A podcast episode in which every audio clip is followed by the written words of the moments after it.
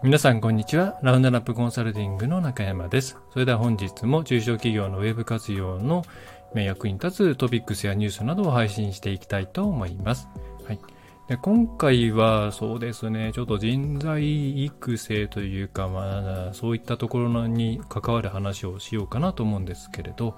え、2022年の9月16日に、これは IT メディアのニュースですかね、で出ている、内容として、えー、プログラ、言えてない、えー、プログラミングせず AI を DIY。ウェブブラウザで動く Google の機械学習サービスを試す。AI の出来栄えはという記事が上がっています。まあ、これはどういうものかというと、まあ、実際の記事をぜひ見ていただきたいんですけど、えー、Google がいろいろこうですね、AI に関してだけではなく、まあ、AI とかかな、いろいろこういうことできるんだよっていうような、うん、ショーケースですね、として、えー、Experiments with Google っていう、まあ、英語のサイトなんですけども、そういうものがありますと。え、その中で今回、えー、Teachable Machine というシリーズで、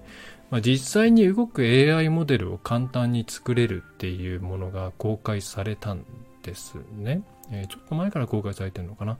で、これがすごく面白いなぁと。で、面白いなぁだけで言うと、じゃあ、中小企業として、うん、事業にどう役立てるのって話になるんですけど、えっ、ー、とですね、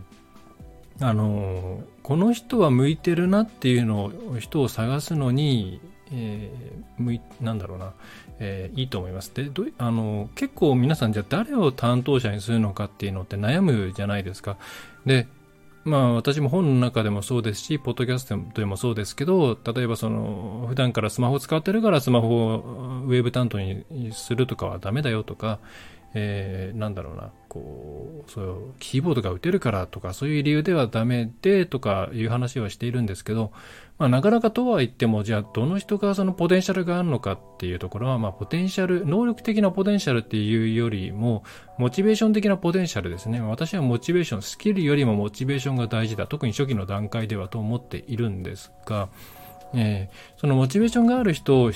見つけるのって、まあ、なかなかどうして、どうしたらもんか、どうしたらいいものかというふうに思われるんじゃないかなと思います。で、その時に、今回の、まあ、例えば今回みたいなものっていうのは役立つんですね。で、どういうことかっていうと、えー、こういう新しいものを見せた時に、うん、まあ、わかりやすくではなくてもいいんですけど、興味を持つかどうか、目が輝くかどうか、なんかめんどくさそうなのか、えー、例えば教えました、見といてねって言った後に、それをそのまま見ているのか、後でも、後で見るのか、まあ、言われた時にははいはい言ってるけども見ないのかっていうようなところで、結構ですね、適性が分かってくるんですよね。で、なので意外なところの部門の人がなんかそういうのにすごくいい反応してくれたりとかすると、あまあじゃあそこのこ、この人にやらせてみようかなっていう判断できたりするわけなんですね。で、例えば今回のこのティーチャブルマティーチャラブルマシンってもう簡単で、簡単でというかステップとしては簡単で、機械学習のまあ本当に基本的な3つの、なんだ、えー、3つの、3つっていいのかなえー、プロセスか、えー、が分かりやすく出てます。具体的に言えば、まずトレーニングさす、まあ、データを取り込むですね。データを集める。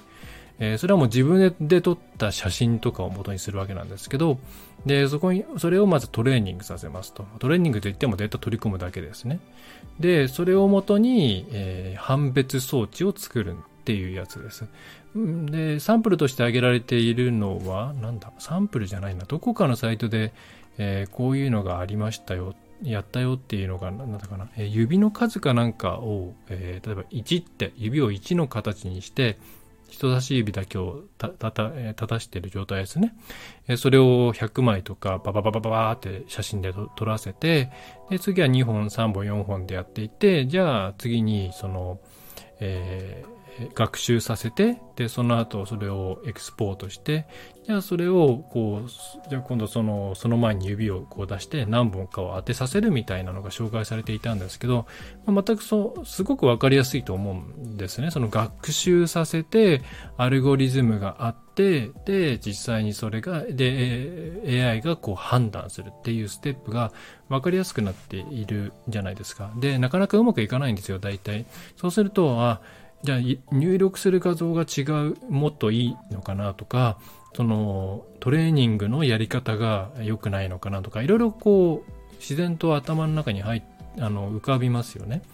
で、そしたらじゃあ入力するデータが悪い、あの写真が良くなかったんかなっていうようなことを思っていろいろやっていくと、多分その巷の AI に関しても、あ、これってなんかどんなデータを入れているんだろうなとか、アルゴリズムどういうふうにチューニングされているんだろうなとか、えー、それからじゃ使う、使い方をこういうふうにしていったらもっと精度が上がるのかなっていうのが、やっぱり自分でそうやってこうちっちゃいことをやっていくと分かってきたりするじゃないですか。で、こういう体験が非常に重要になってくるので、えー、とにかく中小企業のウェブ活用っていうのは担当者が体験を繰り返していくことが重要になっていくんですね。で、その体験をどれだけ積み上げていき、さらにその体験に対してモチベーションを持って自分の中でフィードバックをしたり追加学習をしていくことっていうのが、えー、大事になってくるんですけど、うん、その時にそれをじゃあ行うために最も重要な部分っていうのはモチベーションなんですよね。その人が頭いい悪いとか、まあ、極端に言えばですね、えー、そういう話でもなく、理系だとか文系だとかそういう話でもなく、もう本当に学歴とかでもそういうことでもなく、モチベーションで、うん、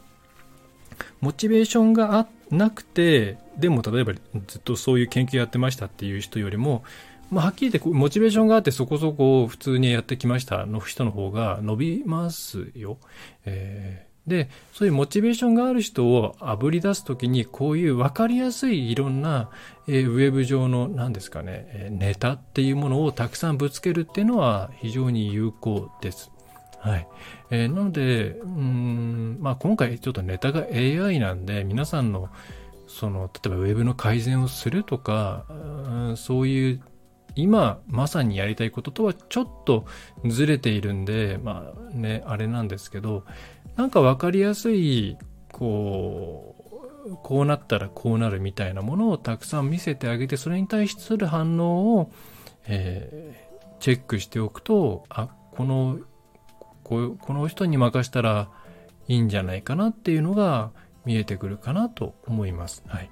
なので、えー、と、本でも、ポッドキャストでも、メソッドの方でも、担当者選ぶときじゃない、最初に、まあえー、どどういうふうに育成するかということを、えー、で悩んでるんだったら、何かまずやらしてみてくださいと。例えばもう、うん、偽名でも何でもいいんで、ブログとかやらして、アクセスを集めろと。えー、アフィリエイトとかやれというっていうと結構あれが上がるんで、あの、物を売るってやっぱむずいですからね、アフィリエイトもどんどん難しくなってるんで、まあそうじゃなくて、例えばアクセスを集めようと。アクセスを集めて、サイトの中をどれだけ周回させようとか、えー、そういうことを何かこう第三者的なサイトとかで、えー、試させてあげるとか、ま、そういう体験をさせてあげると、やっぱりすごく、なんでしょうね。うん、伸びが早いんですよね。変な資格の勉強をするとか、まあなんかいろんな記事を読むとか、ひたすらインプットしたところでわかんないんですよ。自分でそれを噛み砕いてアウトプットしていくことによって、また次のインプットループが発生するので、えー、そういう意味でも、なんだろうね、皆さんが手を動かしてやれるネタっていうのをたくさん提供してあげると伸びは早いんじゃないかなと思います。はい、で、まあその時のそのも、まあ誰を担当者にするのかっていうところもあるし、今後 AI とかについてもちょっと興味持ってもらいたいなっていうふうにその今いる担当者の方に思ってもらいたいんだとしたら、今回ご紹介したこのエクスペリメンタル Google えー、だっけ、えー、エクスペリメンツ with Google ですね、にある AI のやつってすごく面白いんで、えー、ぜひ使ってみてはいかがでしょうかと。まあ、英語なんですけど、まあ、別に、あのー、そんな複雑な英語使ってないので、えー、大丈夫かなと思います。ぜひ、いろんな今のうちにニュースに、ニュースサイトに載っている範囲でやってみてはいかがでしょうか。あの、あの子供さんに、こういうことを興味持ってもらいたいっていう方にもいいんじゃないですかね。うん。いや、うちもあれなんですよ。あの、自分の息子に、えっと、最近だとその Midjourney とか、 Stable Diffusion とかのデモを、デモとかも実際に生成されるとこを見せたりしたんですけど、意外と反応が悪い 反応悪いって言ったじゃないですけどね、えー、ああ、そうなんだ、みたいな、こう言葉が絵になるんだよって言って、うん、こっちとしては大興奮なんですけどもね、えー、意外とその子供の方は、へえ、ああ、みたいな感じなんで、まあ、それよりは、任天堂とかの、あの、初めてプログラミングのやつ、あれ作ってる方がぐいぐいぐいなんか、えー、すい、ね、あの、楽しんでいる感じなんで、まあ、多分それってそういう、うんと、いきなり複雑なものを与えられても、もう、まあ、あの、なんでしょうね、マジックボックスみたいなものになっちゃうので、えー、よく興味が湧かないんじゃないかと思うんですね。で、多分今回のちょっとまだ見せてないんですけど、多分今回ぐらいのやつだったら、興味を持ってもらえるんじゃないかなと思っていて、まあ、次の連休あたりで一緒にやってみようかななんて思っています。はい。まあ、そんな感じですね。えー、はい。まあ、次の世代を担う子供たちですからね。大事に大事に育っていきたいと思います。えー、何の話でしたっけ？あ、そうそうそう。えー、で、えっ、と、